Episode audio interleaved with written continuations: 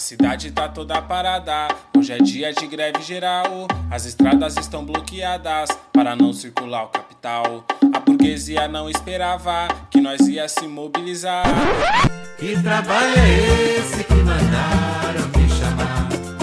Se for pra carregar pedra, não adianta, eu não vou lá. Quando chego no trabalho, o patrão vem com aquela história que o serviço não está rendendo. Eu peço minhas contas e vou-me embora. Quando falo no aumento, ele sempre diz que não é hora. Bom momento, camaradas. Tá no ar agora, né? Centelha, podcast mais vermelho do Brasil. Centelha é o podcast do Partido Comunista Brasileiro, PCB, aqui no Ceará. E traz sempre debates, notícias e questões relacionadas à conjuntura na luta de classe no estado do Ceará. Para você que está caindo de paraquedas no Centelha, bem-vindo. Acompanhe aí as nossas redes sociais, no arroba centelhapod, no Twitter, no Instagram. E caso queira enviar uma mensagem de áudio, alguma coisa do tipo, denunciando questões do seu local de trabalho, seu local de estudo ou moradia, ou se você só quiser mesmo mandar o seu patrão pra puta que o pariu, que aqui é o espaço, vai no nosso Telegram, que também é arroba centelhapod. Pode botar lá na aba de pesquisa é que você vai encontrar o nosso call center. Quem já é acostumado né, com o Centelha pode estar estranhando a condução hoje. E para quem não me conhece, eu sou Eliezer Araújo, militante do PCB e da Unidade Classista, e vou conduzir dessa vez né, o nosso quadro Voz dos Precarizados, que já tem até uma edição aí né, que você pode procurar no nosso feed, tratando da questão dos trabalhadores de telemarketing, é, que participamos eu, o camarada Lima e o camarada João, né? Hoje, né, como vocês já podem ter visto aí no título, a gente vai tratar é, especificamente sobre as questões que envolvem o trabalho em aplicativo, mais especificamente ainda na Uber, né? E também trazer a visão do nosso convidado sobre a possibilidade né, que está rolando desde a eleição do presidente Lula, que foi quem pontuou essas questões da regulamentação dos trabalhadores de aplicativo. Né? Então seja bem-vindo e eu vou apresentar aqui a nossa bancada, né, que vai é, ajudar aqui a gente conduzir esse voz, voz, do, voz dos precarizados. Para me auxiliar hoje, a gente inverteu aqui os papéis. Eu trago aqui o camarada Antônio Lima Júnior, que vai comentar, pontuar e dar também a visão dele, camarada que é militante do PCB e da unidade classista, e hoje, né, tá aí na direção do Sinjós. O camarada vai se apresentar melhor aí. Salve, camarada. Salve, camarada Eliezer, salve você que está escutando aí o nosso podcast. Hoje a gente está é, nos papéis inversos, né? Você que acompanha os corres da semana, geralmente é o contrário, mas aí a dinâmica aqui permanece basicamente a mesma. Então, como o camarada falou, sou Antônio Lima Júnior, jornalista, está aqui para tratar desse assunto dos trabalhadores de aplicativo, né? Especificamente dos motoristas da Uber, com esse camarada importante aí, nosso camarada Darlan. É, já já o Eliezer vai apresentar direitinho. E é isso, galera. Vamos trocar uma ideia aqui, vamos fazer esse papo, é muito importante na conjuntura que a gente está passando agora. O Lima já meio que adiantou, né? A presença do nosso convidado, o camarada Darlan. Vou pedir para ele se apresentar melhor. Darlan, é contigo aí, camarada. E aí, camaradas, boa noite a todos, boa tarde, bom dia a todo mundo aí que for ouvir o Centelha aí em qualquer horário, né? Que pode ouvir. É, eu sou, meu nome é Darlan, né? Sou motorista de aplicativo há dois anos. Rodo na 99 na Uber. Tenho aí cerca de 8 mil viagens concluídas, juntando os dois aplicativos. E quero agradecer demais a presença de estar fazendo esse debate, que é importantíssimo. A gente falar de uma categoria que a gente pode dizer que é nova, né? Recente, que surgiu e tem tantas questões aí para serem tratadas. No mais, é, vamos tocando aí adiante e agradecendo desde já o espaço, vamos trocar uma ideia aí sobre nosso trabalho, né? Beleza, camarada. A gente vai agora dar início ao Voz dos Precarizados.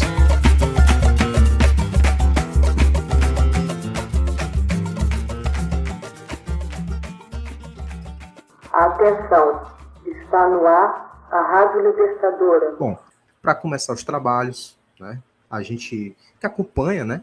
diariamente as notícias aí nos jornais, sabe que existem questões que são muito pertinentes que afetam o dia a dia do trabalhador da Uber, né?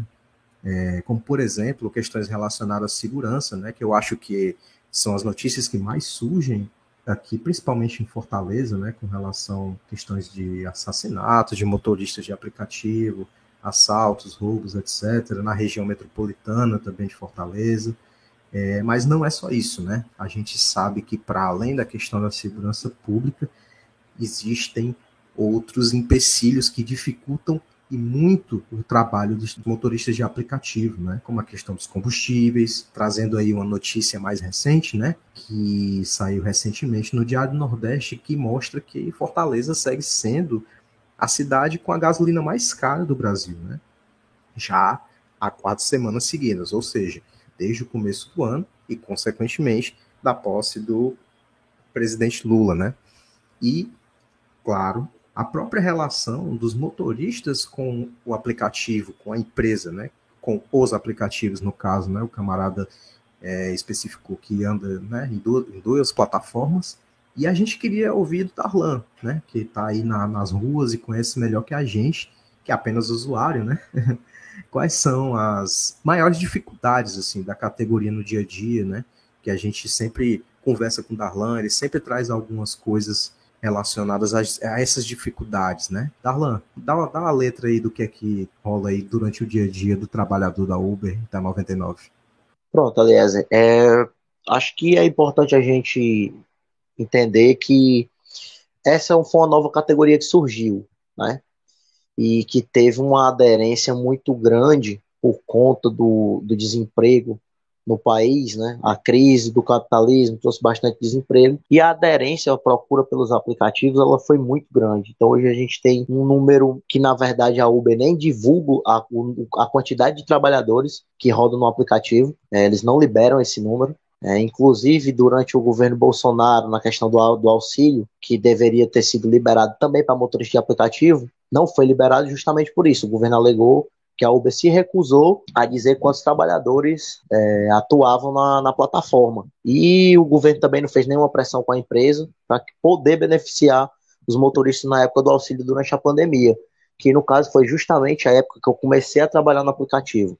Ali no início de 2020, logo quando estourou a pandemia, no auge da pandemia, é, foi que eu comecei a trabalhar. Né? Eu lembro que eu voltei do carnaval de férias, fui demitido da minha empresa e aí eu já fiz o investimento, né? Comprei o carro e fui rodar no aplicativo porque era o que tinha no momento. E aí, desde sempre, é, logo de cara eu percebi que não era, não, não dava para nem chamar de trabalho, né? Que é uma, um subemprego que a gente vive, porque é uma primeiramente é, a gente faz um investimento seja ele no carro próprio ou num aluguel de carro. A gente tem gasto com combustível alto, que você citou aí. É, a gente tem gasto.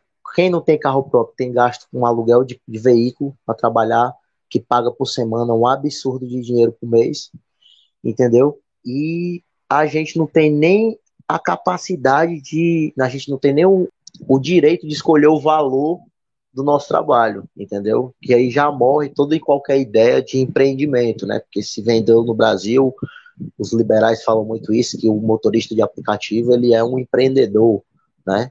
Aí fica sempre a pergunta, que tipo de empreendedor é esse que não tem direito nem de botar um valor no serviço que ele presta? Então, a gente trabalha totalmente sem proteção, a gente tem todos esses gastos que eu citei, entendeu? A Uber não arca com nada, simplesmente com nada desses gastos, nem aluguel de carro, nem manutenção de veículo, nem combustível, todos esses gastos são nossos.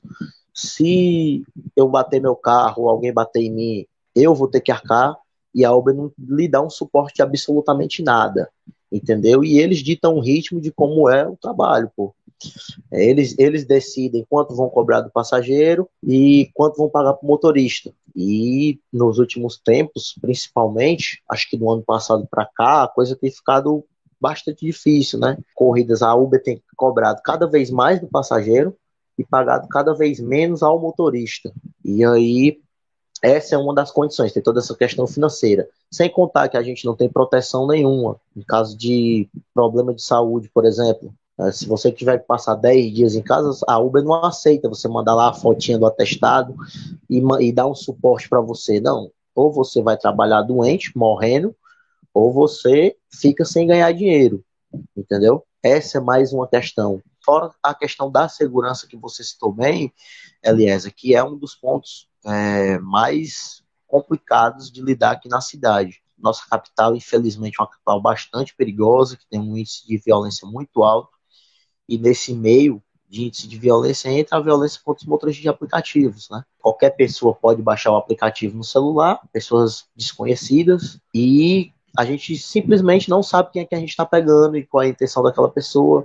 Né? Então a gente já viu vários casos de motoristas que foram encontrados no meio do matagal, assassinado, ou que foi assaltado, entendeu? Eu conheço vários e vários, eu tenho amigos que foram assaltados, entendeu? É, que correram risco de vida. Eu mesmo fui assaltado quando estava saindo na frente de casa, mas não foi trabalhando exatamente no aplicativo, quando eu estava saindo para trabalhar.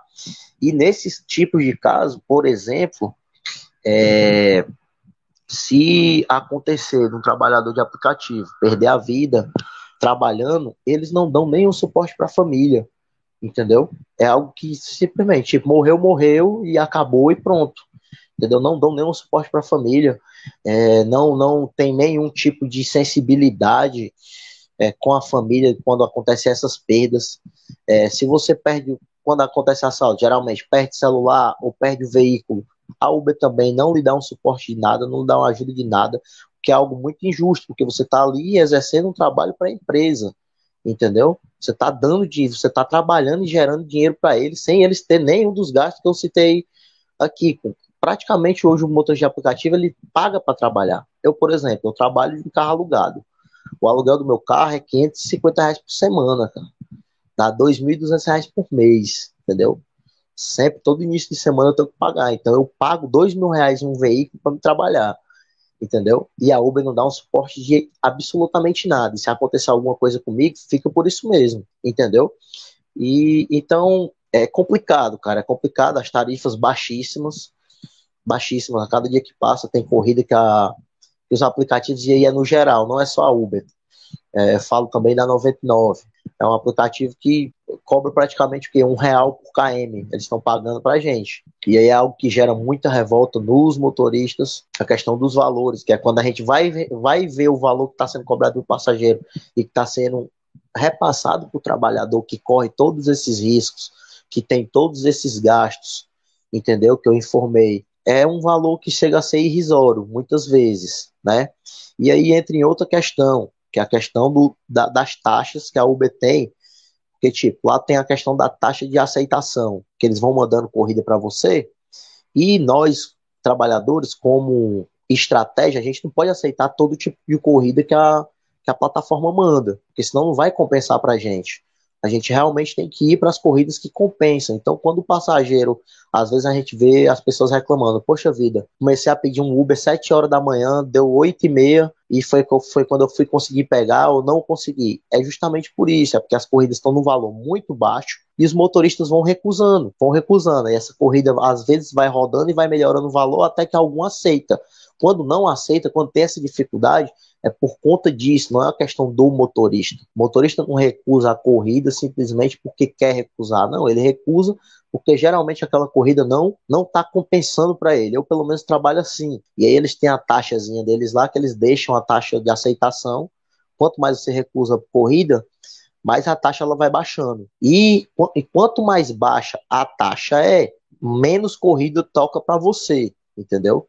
A corrida ela sempre vai tocar para o cara que tem a taxa mais alta. Então, ou seja, é uma, uma coisa que você fica meio que sem opção. Para minha taxa poder ficar alta e eu conseguir ter mais corridas, eu tenho que aceitar tudo que a Uber manda. Se eu recuso, eles já reduzem o número de corridas. Tanto é que a gente sempre faz campanha com, com os motoristas parceiros, principalmente os que estão iniciando na plataforma. A gente sempre fala: meu irmão, não aceite todo tipo de corrida, recuse corrida ruim, Corrida que está pagando menos de 1,60, 1,70 km, recuse, não aceite, que é para poder essa corrida ir girando e melhorando o valor e a gente conseguir trabalhar. Só que infelizmente nem todo mundo tem esse pensamento, né? A gente é uma classe ainda muito desunida, todo mundo tem aquele pensamento muito individualista ainda. E nem todo mundo faz isso. E aí a questão do, da taxa de aceitação. Também tem outra taxa, que é a questão da taxa de cancelamento, que essa gera até, inclusive, bloqueios. Se você tiver a taxa de, de cancelamento muito alta e ultrapasse da porcentagem que eles acham que você deve ter, eles podem até bloquear a sua conta. E no caso dos bloqueios, é um bloqueio praticamente que definitivo. Eu tenho um amigo que foi bloqueado da Uber. A Uber nunca deu uma satisfação do motivo de, de, de ter bloqueado a pessoa. Tem um amigo que, inclusive, foi para a justiça, pediu esclarecimento, eles não deram, ganhou a causa na justiça da Uber e ele continuou bloqueado. Eles tiveram que pagar um valor para ele, indenizando ele. Na época foi um valor até razoável, mas eles não informaram o motivo dele ter sido bloqueado. Uma das causas é essa questão da taxa de cancelamento. Por exemplo, eu na semana passada recebi um chamado de atenção porque eu estava cancelando muita corrida por questões de segurança, porque em questões de segurança ela não, eles não alteram a taxa. E eu fui chamado a atenção que eu tava, que eles estavam desconfiando que eu estava usando indevidamente a, o cancelamento por questões de segurança. Poxa vida, cara, a gente está Fortaleza, em Fortaleza uma das cidades mais violentas do país. Então, a única alternativa que eu tenho para me manter seguro é, primeiramente, o meu conhecimento. Felizmente, eu tenho um conhecimento muito grande aqui dentro da cidade. Eu já trabalhei com venda, eu sei entrar e sei sair de praticamente todos os bairros aqui da cidade, conheço os pontos mais perigosos e tudo mais. Mas uma das formas de eu manter minha segurança é justamente eu cancelar uma corrida que eu não me sinto seguro. E eles me notificaram por isso. E não foi a primeira vez. E em casos que a taxa tá acima de uma porcentagem, eles podem me bloquear por isso. Né? Eles já mandam um aviso, já mandam um recado, praticamente me intimando assim: ó, oh, você pode ser bloqueado por isso aqui. Inclusive, eu mandei uma mensagem de volta, informei que nossa cidade era perigosa e era que era a única forma que eu tinha de manter minha segurança. Eu reportei e eles só visualizaram e nem responderam mais. Que eles são desse jeito. Existem também muitos casos de bloqueios sem a mínima informação para os motoristas que isso foi algo que gerou muito processo, inclusive dos trabalhadores, contra a plataforma, que é um belo dia, você acorda para sair para trabalhar de manhã, vai ligar o aplicativo, o aplicativo informa lá que sua conta requer atenção. Aí você marca uma visita lá na Uber, você vai lá e é informado que você foi bloqueado e eles não informam o motivo para você, não especificam para você o motivo de você ter sido bloqueado. Aconteceu um caso recentemente é, de uma. aquele pessoal que gosta de, de fazer aquelas propagandas de Instagram e tal, aquele, os influencers, né? Vamos dizer assim. Teve uma, uma influência dessa aí que denunciou, um, fez um reporte de racismo contra o motorista de aplicativo. E ele foi bloqueado. É, por sorte, e contou que ela foi no Instagram, ela blogueira, né? Foi no Instagram e informou o que aconteceu. Ela não gostou da atitude do, do motorista, uma atitude que o motorista teve durante a corrida, e ela fez um reporte do racismo sem ter acontecido e o racismo de fato. E ela mesma falou em vídeo ela abriu a boca e falou: não, eu reportei por racismo e eles ficaram de notificar o motorista. A notificação por racismo foi que eles bloquearam o motorista simplesmente sem ouvir da parte dele uma defesa. E isso acontece bastante, cara. Isso acontece bastante. Do, infelizmente, do cliente. A gente sabe como é que são as pessoas e as relações entre as pessoas, né? Não estou dizendo aqui que os passageiros são ruins ou nada do tipo, não é isso. Mas a gente sabe que tem pessoas e pessoas e que tem situações que a gente passa durante o dia que são um pouco difíceis de lidar. E aí, se o passageiro decidir fazer um reporte contra você sobre assédio, sobre racismo ou alguma outra coisa do tipo que gere o bloqueio, você é bloqueado e eles simplesmente não escutam o motorista, o lado do motorista. Que eu acho que o certo seria chamar o trabalhador para conversar e dizer, ó, você recebeu aqui, ó, vamos supor, um reporte de agressão, que é outro que gera bloqueio também. Você está sendo acusado de ter agredido. Você agrediu uma pessoa, o que, que aconteceu e tal. Eles não fazem isso, eles simplesmente bloqueiam e aí o motorista que se vire, né? Muitos recorrem judicialmente e outros simplesmente deixam para lá. Então, são várias questões, cara, do dia a dia. Estou tentando fazer um resumo aqui, tentando ser um, um pouco breve, para não alongar demais, que a gente ainda tem outros assuntos para debater. Mas o dia a dia do motorista do aplicativo é esse, cara. Tem se tornado cada vez mais difícil. É, nesse, nesse, nesse, tem nesse sentido, é, a gente vê, com, eu particularmente vejo com bons olhos a questão da regulamentação, que a gente vai falar um pouco mais na frente. Acho que no geral, uma visão geral é isso. Se vocês quiserem fazer alguma pergunta, alguma dúvida sobre como é que funciona, é, estou aqui à disposição no que eu puder responder, deixando bem claro que eu também não sou nenhum especialista dos aplicativos, não. Eu sou só um trabalhador que fui convidado por vocês para estar aqui, para estar dando uma contribuição. Não sou nem um intelectual nem nada, mas estou aqui para tentar tirar dúvida, qualquer dúvida que vocês tiver e fazer qualquer comentário e debater essa regulamentação que está dando muito o que falar entre os motoristas. Me dá dor de cabeça vocês que estão lá no grupo comigo, eu reclamando, que o pessoal se posiciona contra, eu discuto, digo que tem que ser a favor. E é isso aí.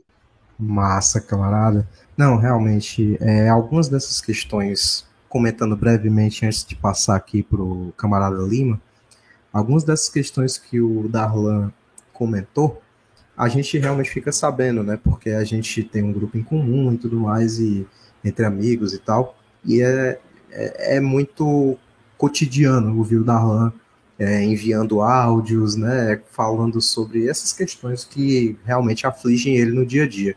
É, o meu pai, é, ele é caminhoneiro de profissão, né? E antes da pandemia, um pouco antes da pandemia, finalzinho de 2019, ele também é, rodou por aplicativo com carro alugado, porque ele não tem carro.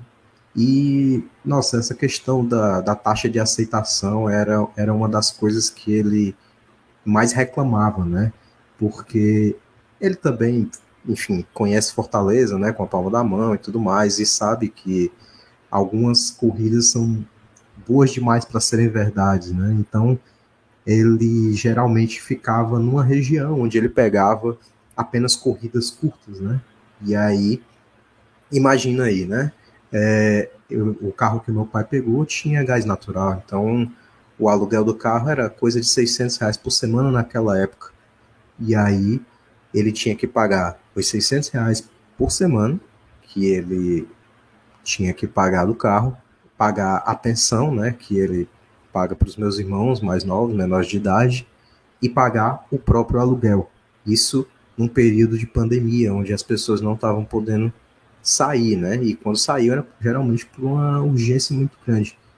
E recusar uma corrida naquele momento ali, onde também não tinha nenhuma contrapartida, né, de direito ou benefício também era muito ruim para ele. Acabou que ele teve bastante sorte, que ele conseguiu se uma realocação, mas é, muito do que o Darlan falou aí, eu ouvi o meu pai falar também, né, quando ele estava trabalhando, tanto para 99 quanto para Uber, né? Principalmente a Uber, né? Já que a Uber meio que monopoliza os, os aplicativos de transporte, né, no geral.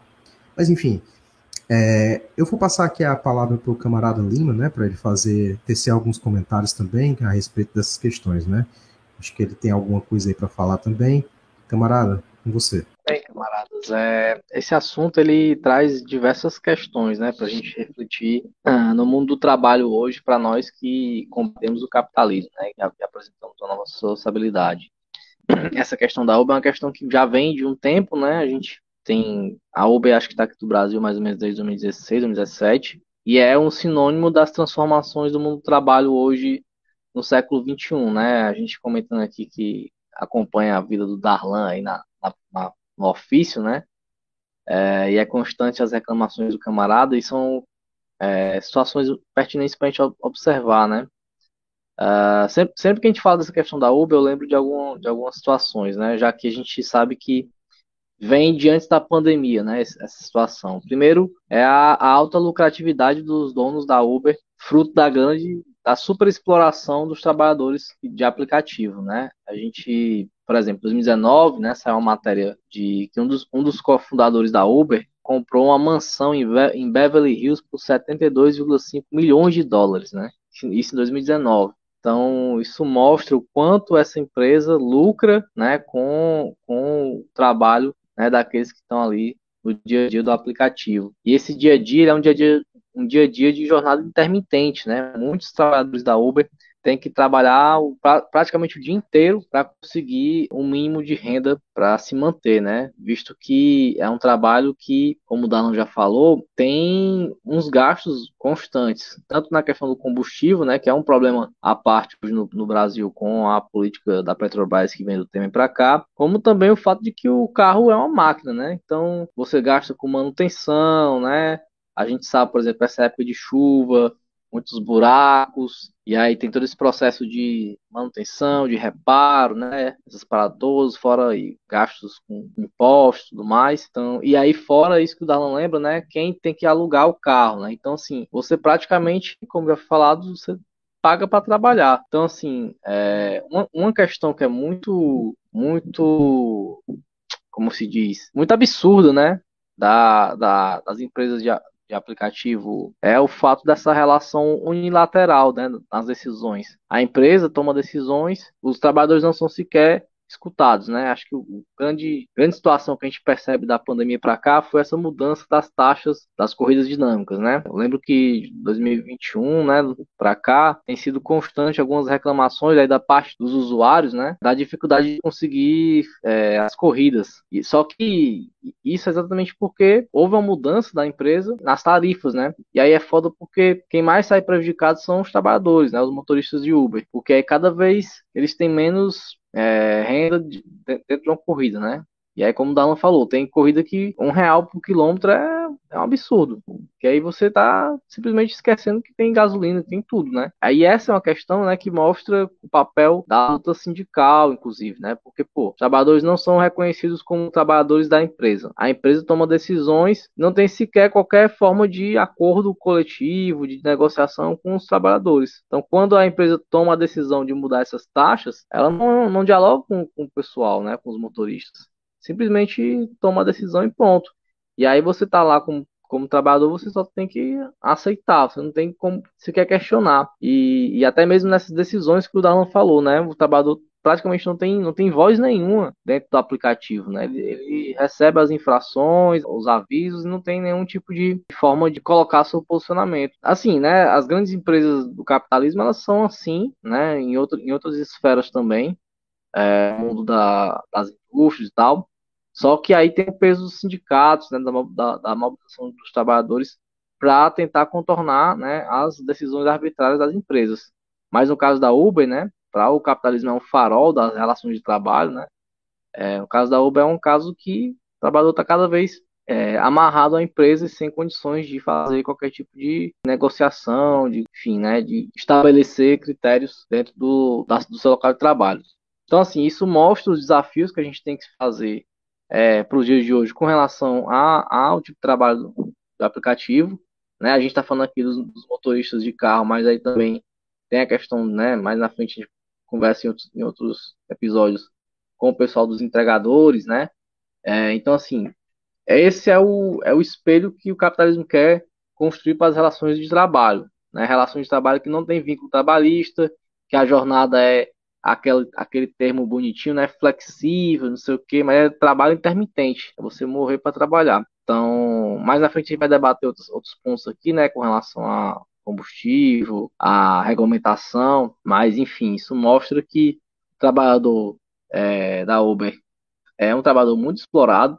E aí você que é usuário, né? É sempre, é sempre importante fazer essa reflexão na hora que estiver lá pegando o, o Uber, né? É a, é a mesma coisa que eu falo muito sobre os motoristas de ônibus, né? Às vezes a galera gosta de criticar, de xingar o motorista, mas não, não presta atenção que aquela pessoa está ali trabalhando, né? Então a gente precisa também ter solidariedade de classe aos trabalhadores da Uber que estão ali no batente sofrendo. Entrando no que o Lima falou dessa questão da relação unilateral que a Uber tem com, com os motoristas. Um exemplo clássico, por exemplo, a Uber ela atualizou recentemente o seu contrato. Eles mandam o contrato para o aplicativo e você tem lá, confirma. Se você não confirmar, você não consegue trabalhar. É simples assim. Eles mandam lá, eles mudaram totalmente. Primeiro eles mudaram e colocaram. A Uber não se considera uma empresa de transporte. Eles têm lá na, eles consideram uma empresa, eles autodenominam, né? Vamos dizer assim,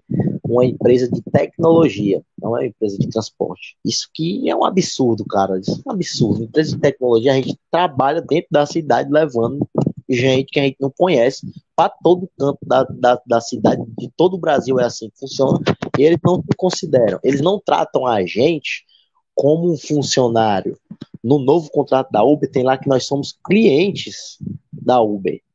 Então, qual é a lógica disso? Entendeu? Quando chegou esse, esse novo contrato, que eu bati o olho, eu li, eu fiquei, cara, como é que eu vou aceitar uma porra dessa aqui, irmão?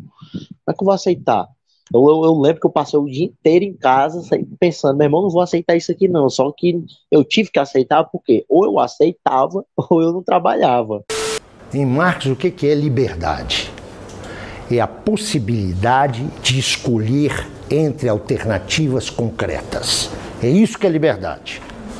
Por exemplo, vem aí o feriado, é depois da manhã, não é? Todos nós aqui nessa sala somos livres para escapar desse verão escaldante e passarmos esse fim de semana prolongado em Paris. Por que, que nós não vamos esse fim de semana para Paris? Vocês não vão porque não querem. Vocês são livres para isso, não é? Vocês não vão porque não querem. Não, vocês não vão. É porque vocês não têm uma coisinha chamada grana. Bela liberdade essa, né? Entendeu? Aí eu tive que aceitar. Esse ano eles fizeram novas mudanças, novamente, é, mas foi, foi coisa pouco, mudaram alguns parágrafos, algumas, algumas coisas lá e continuou do mesmo jeito. Então, por esse motivo, o debate sobre regulação é tão importante e a gente ainda vai fazer ele aqui. Show de bola demais, camarada. E aí tem, tem essa questão, né, que o Darlan comentou agora, que é, de um momento para o outro, o, trabalhador ele deixa de ser um colaborador para ser um cliente, né? Mas é, parece assim que existe uma alergia, né, de chamar o trabalhador pelo que ele é. E aí a gente vai passando agora aqui as questões mais atuais, né?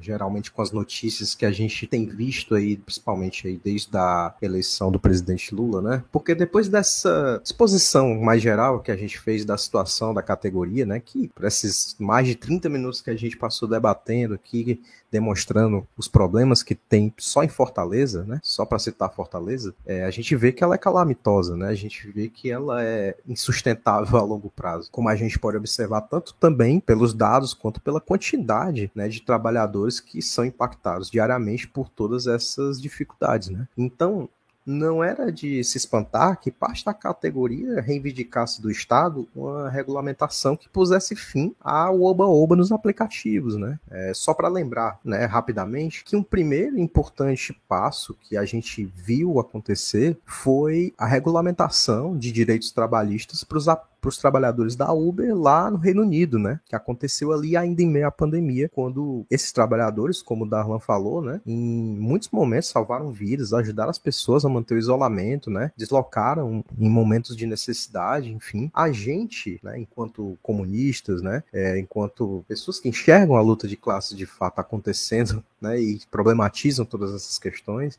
a gente sabe que apesar das notícias apontarem como uma decisão judicial, né, que caiu do céu, essa mudança não veio sem luta. É, você veja, né, assim, só para relembrar é, rapidamente, ainda que falamos sobre Fortaleza, a gente fazendo a nossa pauta aqui para conversar com o Darlan, a gente pegou notícias antigas sobre a questão da Uber aqui no Ceará e chegou na notícia de 2016 que mostrava a prefeitura de Fortaleza apreendendo carros por não considerarem a Uber um meio de transporte.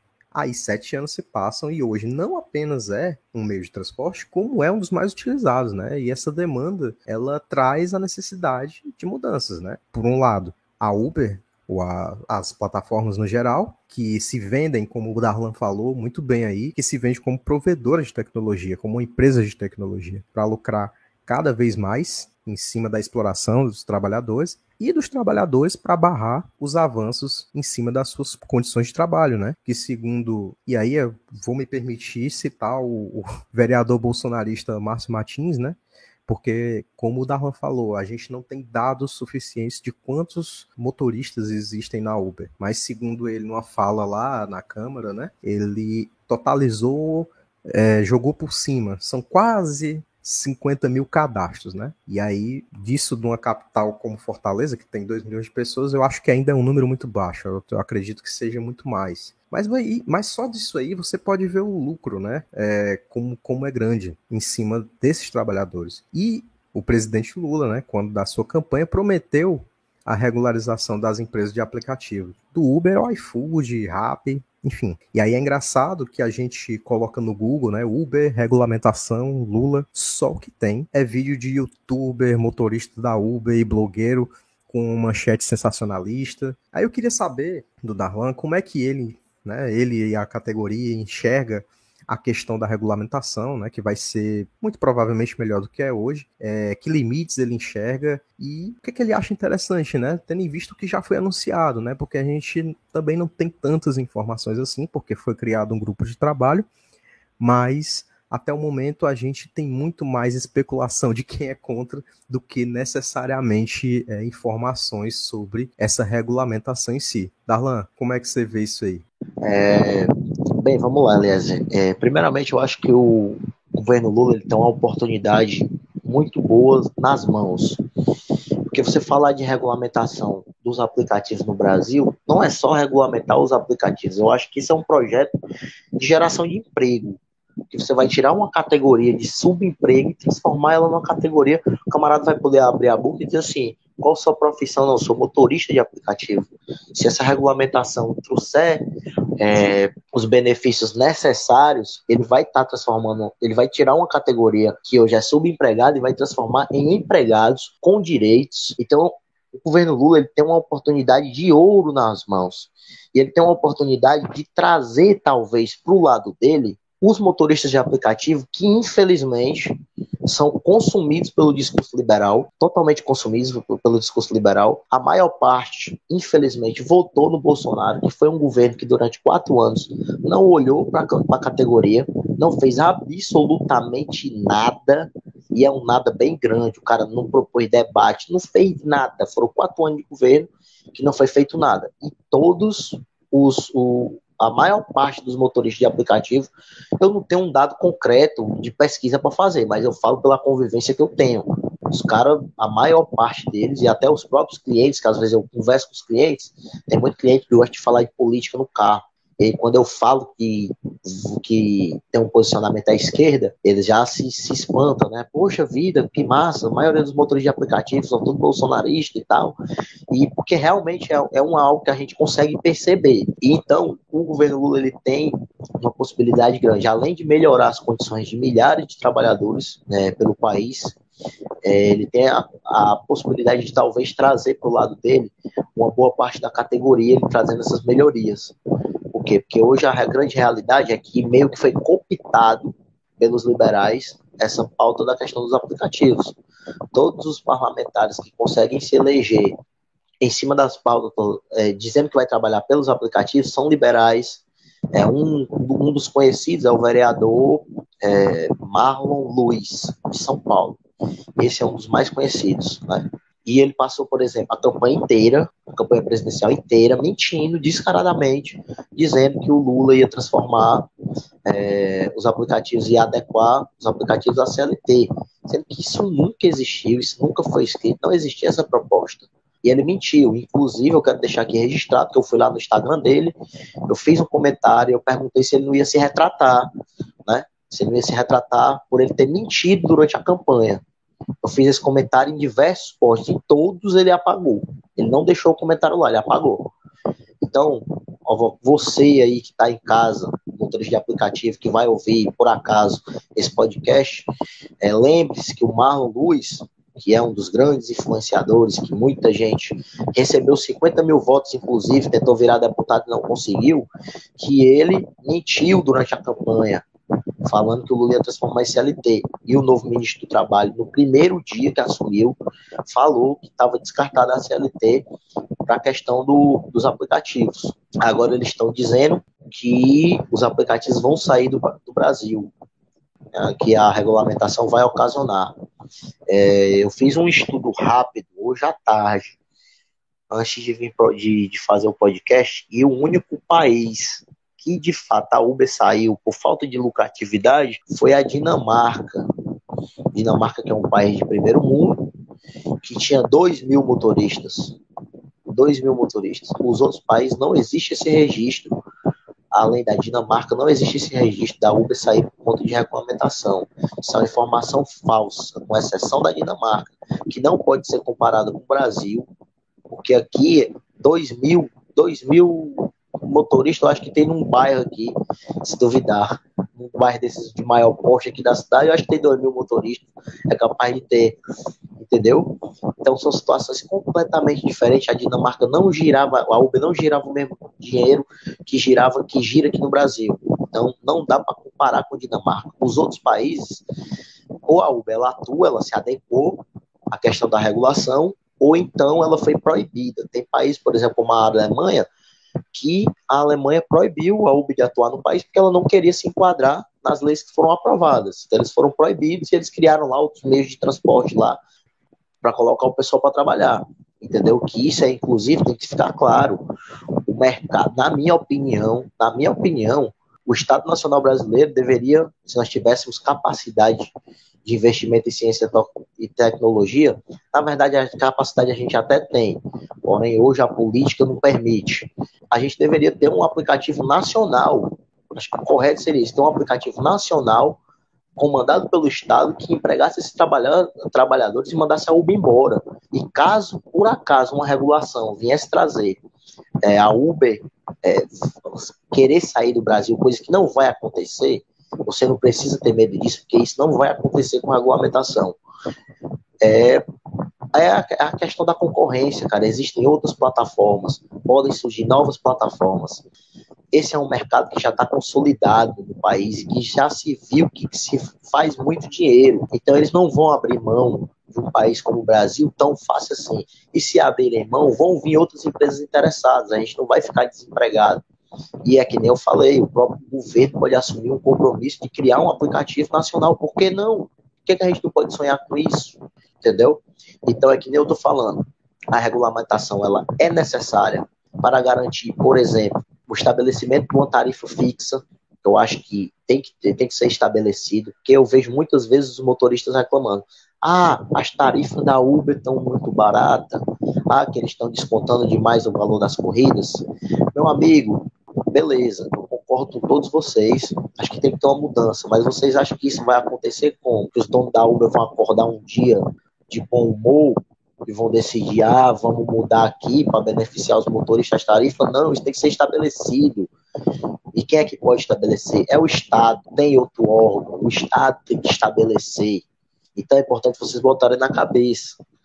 Quatro anos de governo Bolsonaro, ele não propõe nenhum debate. Nenhum debate sobre o assunto.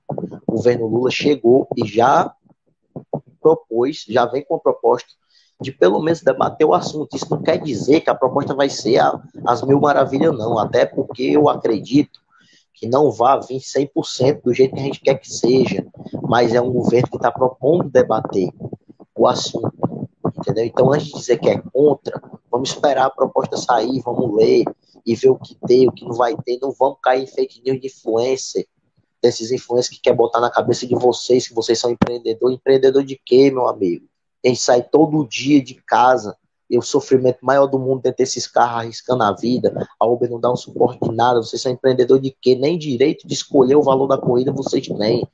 Do serviço de vocês vocês têm. Então vamos acordar para a vida, vamos deixar esse discurso liberal de lado e vamos acordar para a realidade. Pela primeira vez no Brasil, a gente está tendo um governo que está preocupado em olhar pela nossa classe, em fazer alguma coisa pela nossa classe. Então eu acho que a gente, a regulamentação, ela tem que partir e tem que ter alguns, alguns pontos fixos. Acho que tem que ter coisas que são essenciais. Primeiramente, o estabelecimento de tarifas. Eu acho que o Estado tem, ó, você só vai poder cobrar isso aqui, o lucro de vocês vai ser esse aqui, essa porcentagem aqui, e vocês vão ter que pagar esse valor aqui para o motorista de acordo com a corrida essa porcentagem aqui, de acordo com os quilômetros e o tempo e tudo mais. De, dessa forma, tem que ser estabelecido. Se não for assim, não funciona. Não funciona. Se deixar solto, não funciona. Aliás, os aplicativos vieram para acabar de vez com a farsa que é o discurso liberal, que é essa ideia de que o mercado vai se autorregular. Olha a situação dos aplicativos. Olha a situação dos trabalhadores de aplicativo, olha como eles estão. Os caras estão enchendo os bolsos de dinheiro e os motores de aplicativo estão se fudendo, meu amigo. Estão gastando dinheiro, ganhando pouco, arriscando a vida. É, isso é que o liberalismo prega. E que, infelizmente, o cérebro da maior parte dos motores de aplicativo. Infelizmente. Por isso que é importante também o governo Lula, além da regulamentação, uma regulamentação que eu acho que ele tem que procurar dialogar, porque também não pode ser uma regulamentação que venha de cima para baixo. Ele tem que dialogar com a categoria. Eu acho que pode e deve ser feito pelo governo uma grande assembleia nacional, estadual e municipal com os motoristas antes de fazer a regulação. Tem que ser feito, tem que se conversar com os trabalhadores. Porque o que eu sei até agora é que ele formou um grupo, é, vai um grupo representando os trabalhadores, que aí é onde entra um pouco a minha crítica, que é que a gente não tem noção, basicamente, de onde vem esse grupo, quem são essas pessoas que estão lá, né? A gente não tem. Vai ter um representante seu aplicativo, vai ter um representante do, do, governo. Eu acho que esse debate ele tem que ser ampliado, ele não pode ser feito de cima para baixo. Não, é que nem eu falei, o governo tem uma oportunidade grande de fazer um trabalho político, de trazer a categoria para o nosso lado, que é o lado dos trabalhadores, né? fazer os trabalhadores entender. Já está na hora, cara. Está na hora. Não pode cometer os erros do passado. Tem que fazer trabalho político, de politização. Tem que falar para os motoristas de aplicativo que a PPI tem que ser revogada. Que enquanto a PPI não for revogada, eles vão continuar pagando caro no combustível para poder trabalhar. Entendeu? Então, isso tem que ser feito, tem que ser aberto, tem que ser ampliado, tem que se estudar as propostas, ver as especificidades.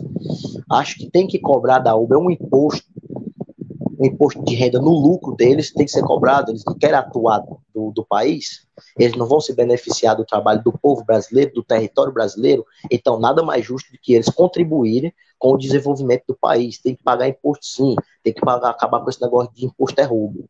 Tem que livrar o trabalhador do imposto, mas tem que botar imposto no lucro da Uber. O lucro é bilionário, então eles têm que pagar imposto. Tem que acabar com esse negócio de rico não pagar imposto no país. Tem que acabar com isso, meu amigo. Eles ficam com esse discursinho de que imposto é roubo, esse discurso liberal de que imposto é roubo e não sei o quê, mas no Brasil o rico não paga imposto, a Uber não paga imposto. E aí eles usam isso como argumento e eu vejo motoristas de aplicativo caindo nesse discurso e defendendo os caras, ah, porque a Uber vai sair do Brasil, porque o, o, governo vai cobrar imposto da Uber. Meu amigo, tem que cobrar mesmo. Não existe esse negócio de vir empresa de fora ganhar dinheiro aqui e não contribuir com o desenvolvimento do país, não. Tem que contribuir sim. Então, acho que eu até me alonguei um pouco, acabei me empolgando aqui. Mas no mais é isso. Acho que o governo Lula tem uma grande oportunidade mas ele tem que saber aproveitar essa oportunidade para fazer um trabalho de politização, para organizar a nossa classe, a nossa categoria, porque nós podemos ser grandes aliados no futuro em possíveis lutas, até porque, que nem eu falei, ninguém nunca olhou para nós, é a primeira vez que estamos sendo observados desde que a Uber surgiu aqui, que alguém está propondo alguma coisa, mas não pode ser uma decisão que vem de cima para baixo. Tem que dialogar com os trabalhadores, tem que convocar os trabalhadores, tem que usar os seus parlamentares que tem espalhado aí pelo Brasil para fazer assembleia com, tra com trabalhador de aplicativo. E aí não é só os motoristas, não, é os motoqueiros também, que são outros, são, é outra categoria que sofre bastante, sofre com acidente. Eles correm muito mais risco de vida que nós, porque eles estão mais expostos do que nós, entendeu? Então, eu acho que é isso, aliás. Eu vou abrir um, um pouco de espaço para vocês falarem também. Espero que eu tenha conseguido aí ter esclarecido o que eu penso.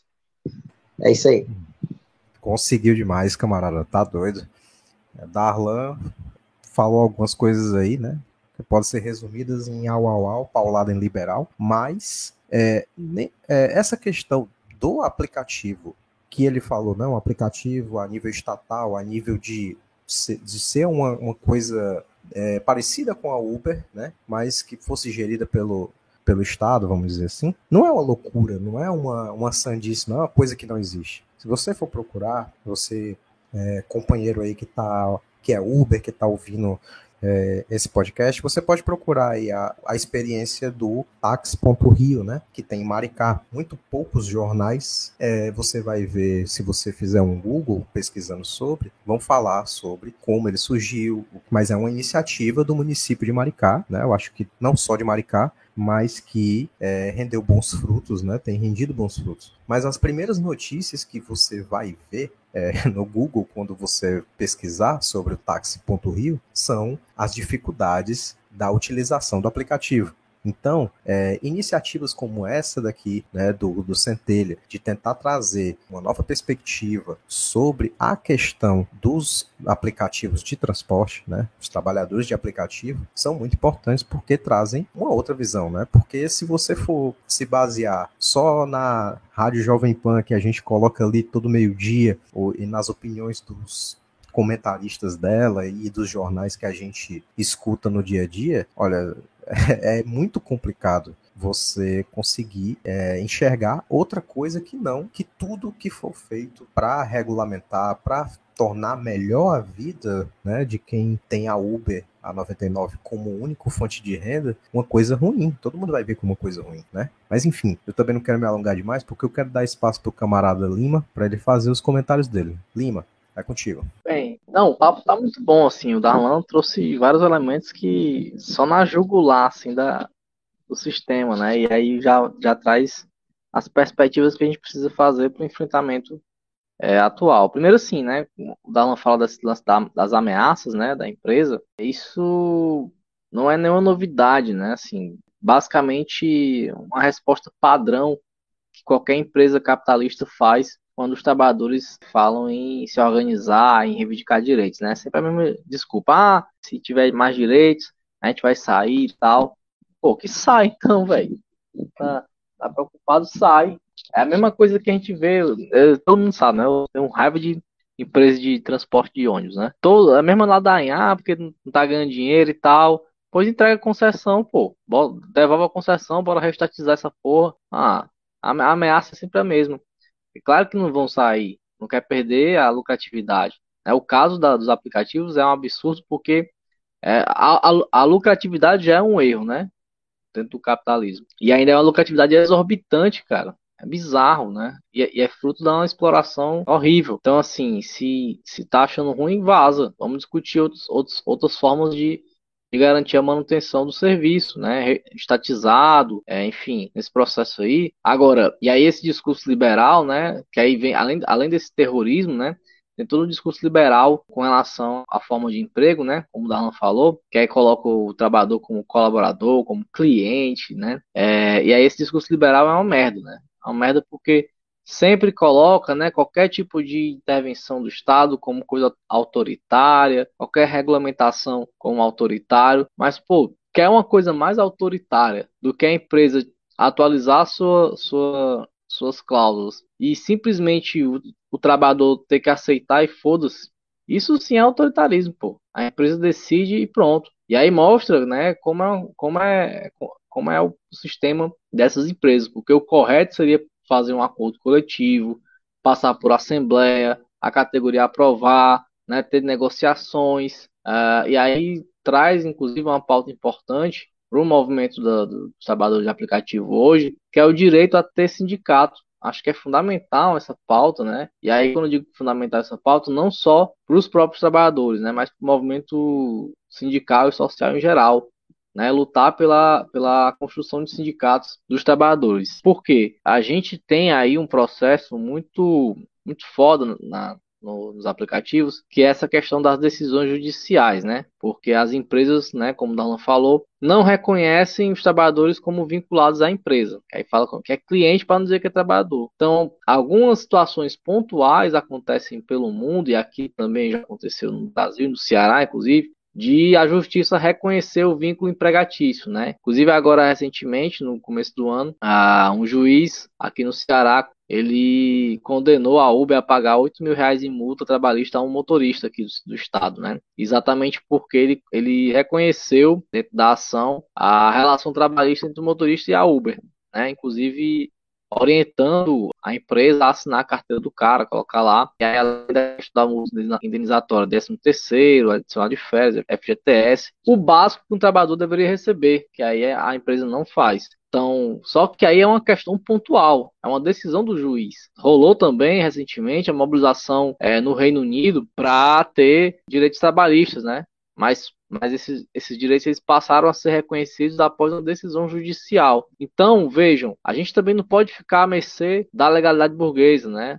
É, do ponto de vista de esperar o juiz reconhecer. Tem que haver uma pressão social para que esses juízes reconheçam, e não só os juízes reconheçam, mas que haja regulamentação, né? hajam leis que possam garantir, a, a, a garantir os mínimos direitos para esses trabalhadores, né? Porque é, a gente vive na luta de classes, então a queda de braço ideológico é muito grande, como o Darlan falou, né? Infelizmente, é uma categoria que ideologicamente está muito interligada com o neoliberalismo, né, por toda essa enxurrada né, de formação ideológica que é feita não só para os trabalhadores da categoria, mas os trabalhadores em geral. E é bom lembrar, por exemplo, que em 2020, na Califórnia, houve um referendo lá para poder é, reconhecer né, os trabalhadores de aplicativo como empregados contratados, não como autônomos. E aí, nesse referendo, a Uber e a Lyft né, fizeram, investiram simplesmente 200 milhões de dólares com campanha publicitária né, para poder ganhar ideologicamente o pessoal, né? Então, assim, vejam, os caras têm, têm suas armas, né? Tem dinheiro, tem o Estado, tem tudo isso. Então, a, a única arma do trabalhador, né, como sempre, é a luta, é a mobilização. Então, é fundamental que a categoria se mobilize para poder garantir seus direitos. E aí, é, retoma isso que o Darlan falou da conjuntura que a gente está passando hoje com o governo Lula, né? A gente sabe que o governo do PT é um governo de conciliação de classes, né? Então sempre vai tentar trazer é, situações que possam agradar gregos e troianos, né? Ainda mais porque é um governo que está usando esse discurso de entrou agora e tal, tem que ir devagar. Mas aí é que tá, né? A gente também é, não pode deixar cair nesse, nessa conversa. Então tem que pressionar o governo para poder é, avançar na pauta da regularização. E aí essa pressão ela se dá através das mobilizações, construindo na base uma proposta de, de, de, de regulamentação para poder trazer para o governo. Acho que Dalan falou muito bem dessa questão né, de mobilizar os trabalhadores, de fazer assembleias populares, né, para mostrar que os trabalhadores estão ativos. E o que é importante também do ponto de vista ideológico é isso que o Dalan falou, cara. Tipo, se é uma categoria que está conectada com o neoliberalismo do ponto de vista ideológico, a chance de conseguir reverter essa galera para o outro lado é agora. É mostrando que tem proposta e proposta que vai beneficiar o trabalhador. Porque aí você consegue ganhar ideologicamente o pessoal né, para mudar a sua posição. Então esse é um momento estratégico, um momento fundamental para poder avançar nessa pauta aí da categoria. E aí sim a gente conseguir é, ganhos reais, né, como a gente diz no movimento sindical. É fundamental nesse sentido. Massa, camarada. É, e aí, aproveitando essa fala do Lima, né, sobre essa, do Lima e do Darlan, né, sobre essa oportunidade de ouro que o PT, o Lula tem nas mãos agora de trazer uma categoria que só cresce e é muito importante no Brasil, depois a gente não pode é, fazer como fizeram, por exemplo, com os trabalhadores dos Correios, né? Acusar eles de serem contra o PT ou contra o governo. Então, se a gente não oferece uma contrapartida, se a gente não oferece esse olhar nessas né, condições de vida melhores, né? Que, enfim, a gente está vivendo uma crise do capitalismo já desde 2008, que só se aprofunda, e nesse meio período a gente viu o golpe acontecer, é, diversas questões como, por exemplo, também a desindustrialização aqui do país, né, que também jogou muitos trabalhadores, né, para a informalidade, principalmente depois, né, da reforma trabalhista do Michel Temer, golpista, né, depois de 2016, coincidentemente, né, o Michel Temer assumiu em 2016 e aí a Uber entra com gosto de gás aqui. em algum momento eu lembro de ter visto essa notícia de que a Uber era a principal é, fornecedora de trabalho no, no país, né, durante algum momento, né. Mas alguns pontos né, foram levantados aqui ali na fala tanto do Lima quanto do Darlan é, sobre algumas das muitas dificuldades de organizar né, a categoria dos motores de aplicativos. Né? Tem muitos elementos que você, né, amigo é, motorista que está escutando esse episódio, precisa enxergar. Não é uma teoria da conspiração, não é uma verdade secreta que poucos iluminados sabem. Né? A Uber é uma empresa, tem um patrão, tem um dono que está lucrando e muito com o seu trabalho, o trabalho dos seus colegas, né? É, e você, quer queira, quer não, é também um trabalhador, né? que vende a sua força de trabalho. E tem muito jovem formado, né? Tem aquela piada, né, de que o cara vai se formar em engenharia para trabalhar na Uber. Eu não estou muito longe também, não. Vou me formar em arquitetura, mas a perspectiva está muito ruim, pelo menos por enquanto, né? Tem muitos trabalhadores também que eram consolidados, né, e largaram para, para trabalhar para Uber porque queriam se dedicar à família, mas ainda assim é, não encontraram, né, essa, esse tempo que eles queriam se dedicar à família. E aí entra outra questão, né, que é questionar, né, na verdade, não o, o seu trabalho, o local onde você trabalha, né, saindo de um trabalho para o outro, mas sim a natureza do trabalho, a quantidade de horas que você trabalha por dia para dar lucro para o seu patrão, né, a quantidade de, de horas que você passa dentro da, da sua empresa ou passa dentro do, da, do seu carro oferecendo serviço. Então, também estou me alongando um pouco aqui, porque, enfim, o papo realmente está muito bom. Eu queria ouvir, né, do Darlan e do Lima, mais um pouco sobre essas, essas dificuldades de organização da categoria, né? É, questão do sindicato que foi levantado é muito importante. A gente, o, o Darlan falou um pouco sobre os motoristas da, do iFood, da RAP, que a nível nacional parecem estar muito melhor articulados, né?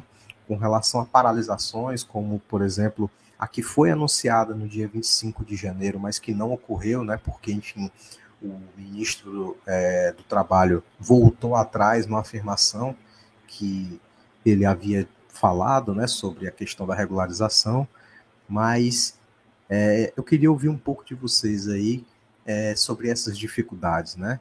Tem a questão da ideologia liberal, que o Darlan também falou. Mas enfim, Darlan, dá, desce a letra aí de novo.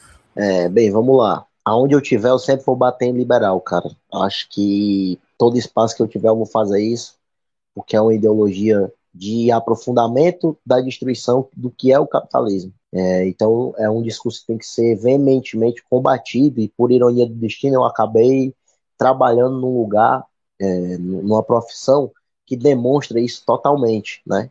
E que mesmo com isso, a propaganda ideológica que é feita faz com que os trabalhadores ainda tenham essa defesa. Né? Falando da questão de organização, é, eu acho que eu acho que as forças progressistas elas poderiam dar uma, uma atenção maior à questão dos aplicativos, porque na real esse debate só vai existir de verdade, de verdade para valer agora, entendeu? Agora que o governo Lula chegou e desde, desde desde que ele começou a sua campanha, que ele vem falando sobre isso. No mais, existe meio que um vácuo no campo da esquerda, englobando aí todo mundo, sobre a questão dos aplicativos. E acabou que isso foi cooptado pelas forças reacionárias. Né?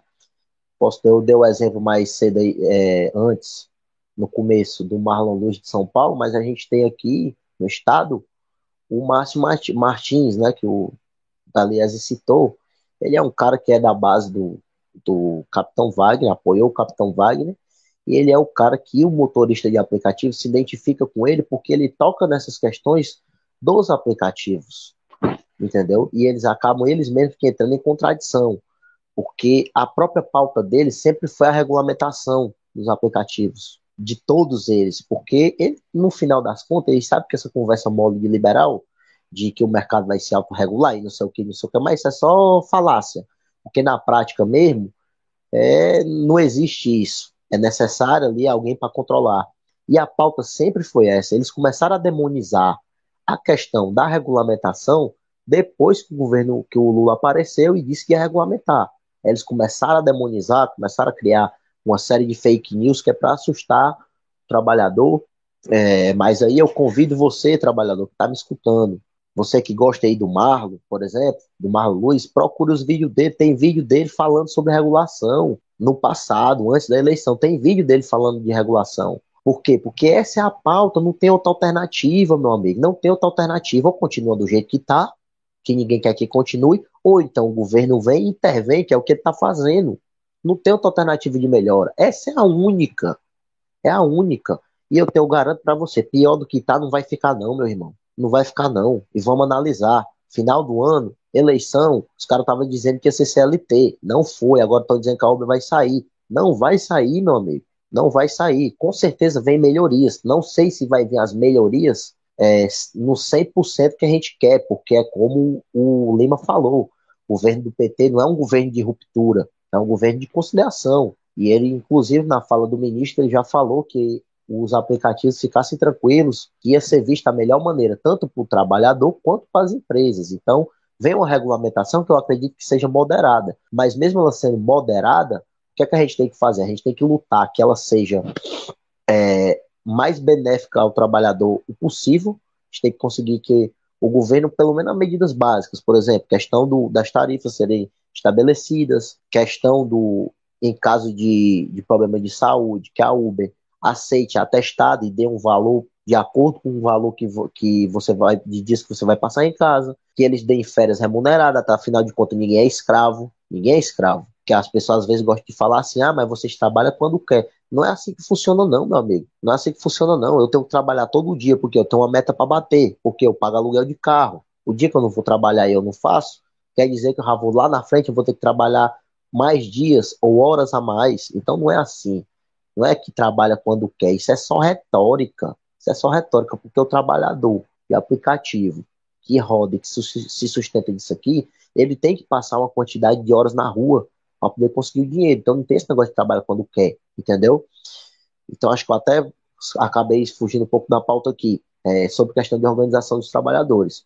Nesse ponto aí, eu acho que nós do campo progressista tivemos, tivemos essa falha porque a gente permitiu que os, os motores de aplicativo fossem cooptados por essa galera do, reacionária. Houve pouco debate sobre aplicativos, a grande verdade é essa no campo da esquerda. É, graças a Deus agora, né, o novo governo aí está tá falando da regulação e tudo mais. E é necessária a criação de sindicatos. Aí, por exemplo, tem um sindicato aqui que inclusive estava em Brasília, representando a nossa cidade aqui, porém é um sindicato fantasma, cara. Você procura informação sobre o sindicato. Eu trabalho há dois anos em aplicativo, não sabia nem que existia. Eu não sei se teve antes de 2020, que foi quando eu comecei a trabalhar, mas de 2020 para cá não houve uma assembleia de formação de sindicato. Como é que existe um sindicato se não teve assembleia de trabalhador? Entendeu? E aí há relatos, tem um WhatsApp aí do, do sindicato, o pessoal vai falar, vai pedir a ficha de filiação e ninguém, e o pessoal é meio, meio que ignorante na hora de responder o pessoal. Isso tudo vira margem para esses influencezinhos de Instagram, metida liberal, que tem um 10 mil, 20 mil seguidores no Instagram, tá fazendo propaganda liberal contra os sindicatos. Então, já vai ficar meu apelo aqui. Não sei se vão ouvir, mas quem for representante desse sindicato aí que está representando a categoria aqui na cidade, se apresente, fale com a categoria, apareça, apareça para organizar a nossa classe. Eu sou, eu vou ser um dos primeiros, pode ter certeza, a procurar o sindicato para me ajudar no que eu puder. Mas hoje, por hoje, eu não sei, eu não conheço, não sei quem é, não sei se tem alguma central à frente, não sei se é uma pessoa progressista, se é um reacionário, se é um aproveitador. Hoje eu não sei. Então o Lima tocou bem. Nós precisamos de um sindicato de verdade. A gente precisa de um sindicato de verdade. Talvez hoje esse debate da regulação ele conseguisse ser um pouco mais ampliado se nós tivéssemos representação sindical, mas nós não temos, entendeu? Aí é que nem eu falei da importância de organizar a classe e de fazer um trabalho de politização. Nós precisamos politizar a categoria. Eu acho que é o mais importante. É entrar na mente desses trabalhadores para fazer eles entender que eles não são empreendedores, eles são trabalhadores comuns, de um patrão que eles nem conhecem, que eles nem vê. Pelo menos que você trabalha na empresa, você vê a desgraça lá todo dia. Você tem pelo menos a oportunidade de falar com ele. Na Uber, não. E na Uber você tem que marcar pelo aplicativo, um dia que ele esteja disponível, você vai lá falar com o Aranja que não, não passa nem perto, nem ele conhece o dono da empresa. Então eu acho que eu acho que nesse sentido, sobre questão de organização, eu acho que existe uma disputa ideológica, uma disputa de pensamento muito grande. A gente precisa fazer os trabalhadores entenderem que o discurso liberal não vai levar eles para canto nenhum, que pelo liberalismo ia continuar do jeito que está. Inclusive, no durante o governo Bolsonaro, não foi feito nada por conta disso, porque era um governo ultraliberal. E essa relação trabalhador e Uber para eles está correta. Então, no mais é isso. Passar a bola aí pro Lima. Massa, camarada. A gente vai dar uma palavrinha aqui pro Lima também, como o Darlan aqui falou, né? para que ele possa também dar o seu pitaco aí sobre essas questões, né, que são uma grande dificuldade, né, de organizar a classe dos motoristas de aplicativo. Camarada, contigo. Olha, é como o Darlan falou, né? Tipo, essa influência liberal né, organizativa, ela não é de agora. Então, o desafio da esquerda hoje é um desafio de reverter processo que vem se construindo há anos. Eu lembro que em 2017, ainda, ainda bem antes do, do Bolsonaro assumir, teve uma mobilização do pessoal da Uber aqui em Fortaleza, que até acho que lá no aeroporto, né? Que aí envolve todo esse processo que, que a gente falou lá no comecinho, né? de no começo era uma categoria que era é, estigmatizada, tinha aqueles conflitos com os taxistas e tal, e aí tinha todo aquele aquele PO. E aí, na época, teve uma mobilização do pessoal da Uber, se não me engano, na frente do aeroporto. Na época, estava lá o pessoal daquele Livres, né, que era do PSL, antes do Bolsonaro entrar e tal. Tem aquele liberal, estavam lá com suas bandeirinhas, né, próximo do pessoal lá e tal. E aí foi se construindo, né, essas referências que o Darlan mencionou. Então, assim, é preciso né, politizar a categoria, e aí com muita humildade também esse chegar, conversar com a galera, ouvir quais são as demandas, e aí intercalar isso com aquilo que a gente tem debatido há um certo tempo, né, na unidade classista, inclusive, de construir encontro nacional da classe trabalhadora. Esse momento de mudança de governo é um momento fundamental para construir programa, para construir pautas de luta. E essas pautas de luta têm que se articular.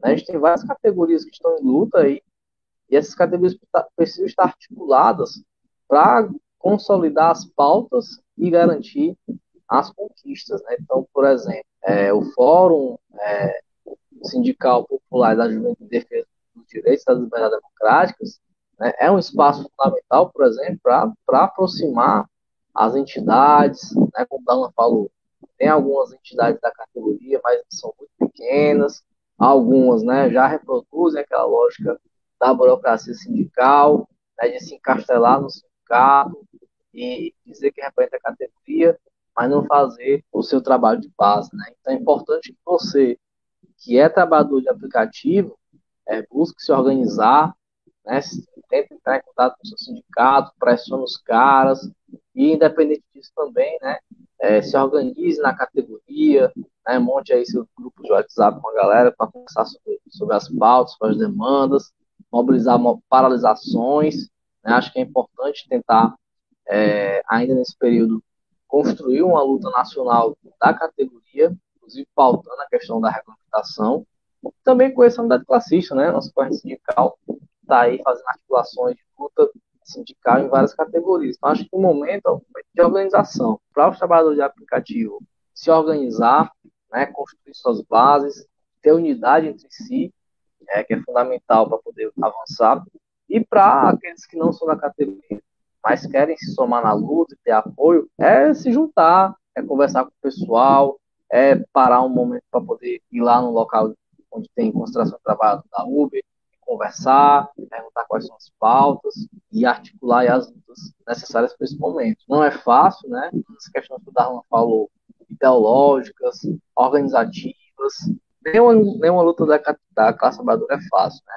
Mas precisa dar o primeiro passo, dar o primeiro passo para poder conquistar é, direitos né? e, não, e não cair nas ameaças da empresa, porque a empresa está aí como, como todo patrão do capital para impedir que os trabalhadores tenham um mínimo. Né? No caso da Uber. Os trabalhadores da Uber precisam ter um mínimo para poder garantir a sua sustentação. Então, acho que é fundamental é, tudo isso que o Darlan falou, né, de forma que a gente possa avançar nos direitos e fazer com que os trabalhadores tenham para poder sobreviver. Massa, camarada. É, assim, para encerrar, né, deixar mais uma vez esse apelo né, que o Lima comentou, de que trabalhador, né, sem, sem organização, a gente não vai conseguir avançar na conquista dos nossos direitos, né? É, nem muito menos a gente vai é, conseguir tornar, né? Assim, eu sei que para muito motorista, né, que trabalha na Uber hoje, a questão do da ideologia é muito forte, né? De você ser o seu próprio patrão e tudo mais, que é o que vendem, é como vendem a Uber, né? mas não é assim que a, que a coisa funciona no dia a dia, né? A gente sabe das dificuldades enquanto usuários, né? Eu particularmente eu converso muito com motoristas de Uber, né? Quando eles são mais receptivos, pergunto com relação a essas questões todas, né? De, do dia a dia e tudo mais, saber as dificuldades. Então, eu posso ser até um usuário, mas eu até eu tento conversar, tento compreender, né? Ter essa solidariedade de classe com os motoristas de aplicativos para tentar compreender também né, quais são as, a, as dificuldades organizativas de fato. Né? Então, tem essa questão que o Darlan falou aí, desse sindicato que, enfim, aparentemente é um sindicato de burra.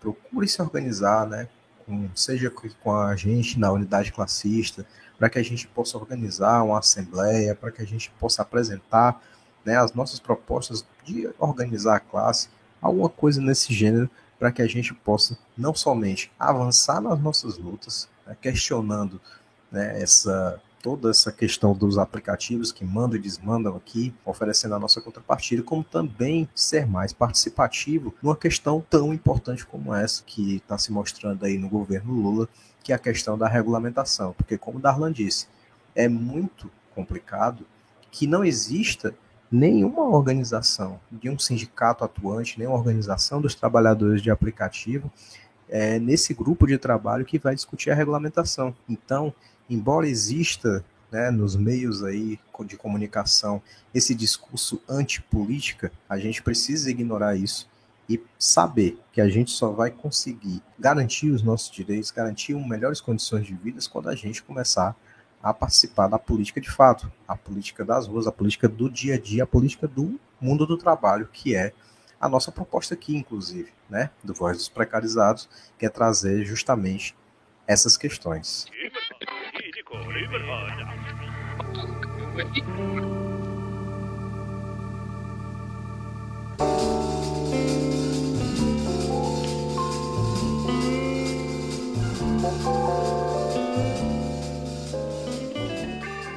Partindo agora aqui para os finalmente, eu queria primeiramente agradecer a presença do camarada Darlan. Darlan, muito importante aqui, todo esse papo que você trouxe aqui. É, e aí, agradecer também a presença do camarada Lima. Eu queria que cada um de vocês, né, primeiro Darlan, depois Lima, deixasse aí o seu recado final, o seu salve, né, lembrando que uh, quando vocês tiverem ouvido, vai ter acontecido o um embate aqui é, Ceará e Ferroviário. De um lado tem o maior torcedor do Ceará que a gente conhece, do outro tem o maior torcedor do Ferroviário que eu conheço. Vamos ver como é que isso vai se dar. Darlan, contigo, teus recados finais e agradecimentos. Primeiramente, eu queria agradecer né, a oportunidade. Acho que eu espero ter conseguido dar alguma contribuição. Que nem eu falei no início, eu não sou nenhum intelectual, sou apenas um trabalhador que gosto de, de ler, acompanhar. Estou há dois anos aqui nesse, nesse sofrimento, né? Vamos dizer assim. Quero dizer pro pessoal da categoria que, que vai escutar, não desistam, né? Vou dizer assim, não desistam. As coisas estão difíceis, mas eu tenho muita esperança que a regulamentação venha aí para dar uma melhorada. Não vai melhorar 100%, mas que vai dar uma melhorada, tenho certeza que vai. Não caiam em fake news, leiam, procurem, esperem a proposta, que é o mais importante. Esperem a proposta sair para a gente poder ler, a gente ver o que, o que dá para melhorar, o que é bom, o que não é. Acho que antemão é isso. Espero que vocês escutem, divulguem. Aqui é as meninas falam, vamos procurar se organizar, vamos tentar ser um pouco mais solidários uns com os outros, porque é, o Eliezer falou aí, deu uma, uma, passou informação importante, que é o que a gente sempre tem um grupo aqui, trabalhadores que a gente sempre debate, que é que a, a, os motoqueiros eles são uma categoria que são bem mais organizados, tem bem lutas lutas bem mais avançadas do que os motoristas, né? Motoristas ainda estão naquela ainda de pensar só em si, né? E a gente tem que entender que a mudança ela é coletiva. Se tá, se tá bom para um, vai estar tá bom para todo mundo. Se tá ruim para um, tá ruim para todo mundo. É o que a gente tá vivendo agora. Entendeu? Então, no mais, não vou me alongar mais tanto. A gente já conversou bastante. Agradecer os meninos aí. Sempre que precisarem aí para debater qualquer assunto que eu esteja por dentro Inclusive futebol, viu, aliás? a, gente pode contar comigo aí, né? E é isso aí. E vamos, vamos que vamos. Vamos esperar o desenrolar aí dessa regulamentação. E quem sabe a gente volte aqui para fazer um, um novo episódio do podcast falando das melhorias que tenham a ter, né, para nós, né, da nossa categoria de motorista de aplicativo. Valeu, gente. Boa noite aí a todo mundo. Massa, camarada. Em breve aí, né, o programa sobre futebol do Centelha, o ponta esquerda. Mas falando sério agora, camarada Lima, seus agradecimentos aí e mensagens finais. Bem, camaradas, acho que esse programa futebol aí vai, vai ser muito polêmico, né? Porque a gente sabe que o futebol no Ceará é um negócio intriga, intriga amigos e casais, né? Não vou comentar em respeito ao Darlan aqui, né? Sei que tá um pouco triste aí com o último resultado do clássico da paz, né? Mas vamos ver, só vamos saber depois da gravação como é que vai ser o próximo jogo. Mas olha, é o seguinte, primeiro eu quero agradecer demais o Darlan pela sua presença aqui no nosso podcast, né? Foi um papo massa, o camarada trouxe muitos elementos importantes para a gente estar tá aí é, discutindo sobre o pessoal no Uber. Também aí saudar o camarada Eliezer pela condução do episódio. Eu acho que para fechar aqui a conversa, né? A gente tem aí toda um, uma jornada que pode ser construída nesse começo de ano, nesse começo de governo aí, com a categoria, né? Então é fundamental que a gente esteja fazendo esse episódio para conversar com o pessoal. Então você que, que é motorista de aplicativo, que está ouvindo aqui o Centelha, saiba que o Centelha, né? Ele está à disposição para as demandas da classe trabalhadora. Né? Tanto o Centelha como o jornal Poder Popular, né? Que são os veículos nesse é, são veículos que estão à disposição dos interesses da classe. Né? Então, se você tem mobilizações a construir, demandas, denúncias, né? traz para a gente aí, a gente está fortalecendo a luta da categoria e da classe como um todo. Né? Que esse é o nosso papel aqui, dentro da agitação que pagando o PCD daquilo que a gente defende. Então, acho que está aí retomando, na verdade, né, o CT agora esse ano 2023, nova temporada, retomando aí com Vozes Precarizados, que é um quadro que a gente já estava aí há um tempão, inclusive, com, querendo conversar com o Darlan, né, sobre a categoria.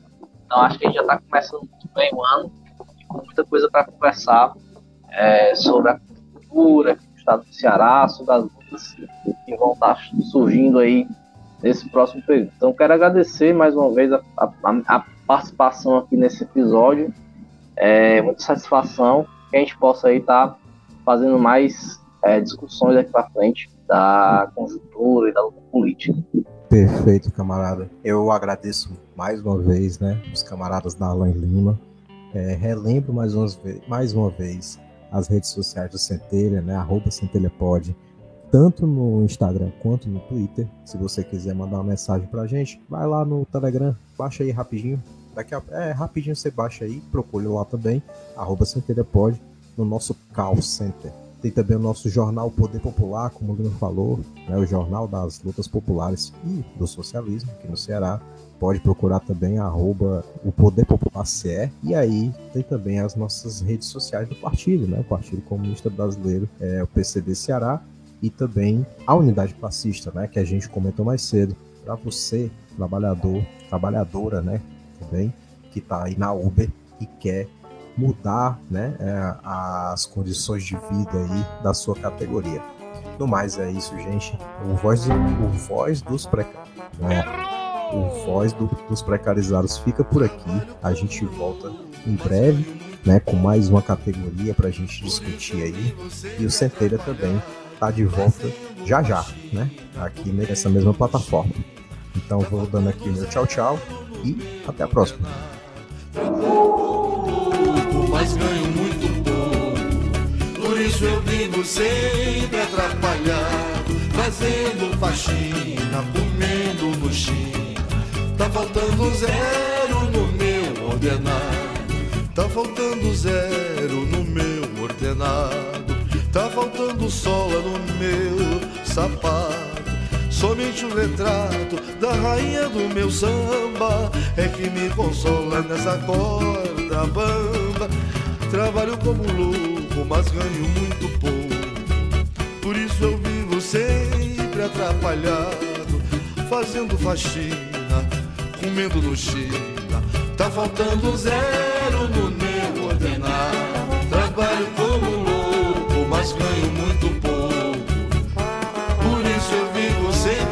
atrapalhado, fazendo faxina, comendo no China.